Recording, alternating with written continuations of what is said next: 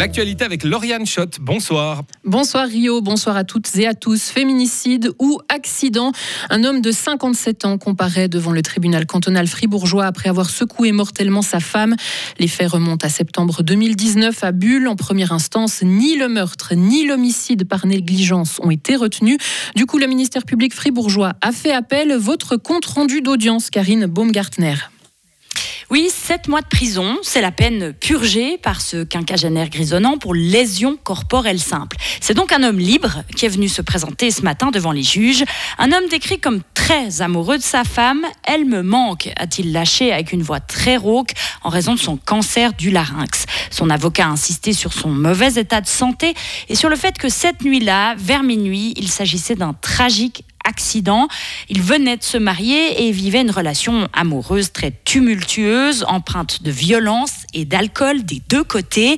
Il n'avait aucun motif de la tuer. Il demande donc l'acquittement. Faux, répond le procureur et l'avocate de la fille de la victime, qui a décrit leur relation comme toxique. Il était jaloux et voulait l'empêcher de ressortir ce soir-là. Il l'a donc secoué avec violence et brutalité, provoquant plusieurs hémorragies et saignements qui ont conduit à, sa mort. Un geste d'une violence rare qui n'est pas le fruit d'une simple chamaillerie, comme on voudrait bien nous le faire croire, a dit le ministère public.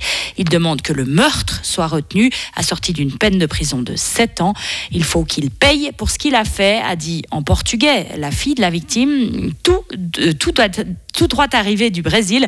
C'est très difficile d'être dans la même pièce que lui. Aujourd'hui, elle veut que justice soit faite. On verra bien si les juges cantonaux retiennent l'hypothèse de l'accident ou alors celui du féminicide, auquel cas ils devront largement alourdir sa peine. Merci beaucoup Karine et le verdict sera rendu prochainement. Une nouvelle Via Ferrata à Charmey dès samedi. Télécharmey étoffe son offre estivale dans le but d'attirer des visiteurs supplémentaires. Le nouveau parcours prendra place sur la face nord de la dent de Vounetz, notamment avec un passage suspendu à 66 mètres du sol. Il s'agira du deuxième itinéraire de ce type, financé par Télécharmey, qui aura déboursé en tout 330 000 francs pour les deux projets, avec l'objectif d'attirer 8 000 visiteurs par année. Le plus grand potager de Suisse s'ouvre au public à l'occasion d'un nouvel événement, le Bio Tag, le jour des légumes bio, qui s'est tenu pour la première fois hier dans le Zélande. Visite guidée, atelier plantation de légumes, course de mini-tracteurs, tout un tas d'activités ont été mises sur pied pour faire découvrir la région et le travail des maraîchers. Stéphane Moret est le directeur de Mora Tourisme. C'est vraiment un événement qui est au début d'une phase. Globalement, on souhaite développer le tourisme, une dynamique touristique avec les producteurs de légumes ici dans le Ceyland. Et cet événement est comme un porte-drapeau de cet objectif-là. On souhaite montrer à la population qu'on peut travailler ensemble avec les restaurateurs, les producteurs de légumes pour faire des choses fantastiques. On veut montrer aussi le travail de la terre et finalement commencer tout un travail de proximité entre les producteurs de légumes et les clients. Il s'agissait donc de la première édition du Bio Tag. L'objectif est de le pérenniser et en faire un rendez-vous annuel. Autre manifestation qui a attiré du monde, les 37e rencontres des jeunesses gruériennes qui ont attiré près de 35 000 personnes à Écharlens sur quatre jours. L'édition 2024 de la manifestation sera organisée par la jeunesse de Voidance qui a remporté les traditionnelles joutes sportives. Du côté de Fribourg, cette fois, le Belluard Bolwerk a fêté son 40e anniversaire cette année. Plus de 5000 visiteurs ont découvert les 27 performances différentes. Et le Belluard Bolwerk s'est clôturé hier avec un spectacle aquatique à guichet fermé au bain de la Mota.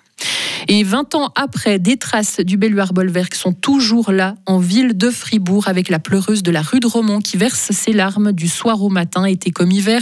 Une statue qui était une volonté du Festival du Belluard à l'origine. Depuis, elle a été rachetée par la ville de Fribourg et n'a pas bougé. Elle reste inconsolable au milieu de la rue. Mis à part sa couleur gris métallique, l'œuvre semble bien réelle. Alors de qui s'inspire cette œuvre? La responsable du patrimoine de la ville de Fribourg a sa petite idée.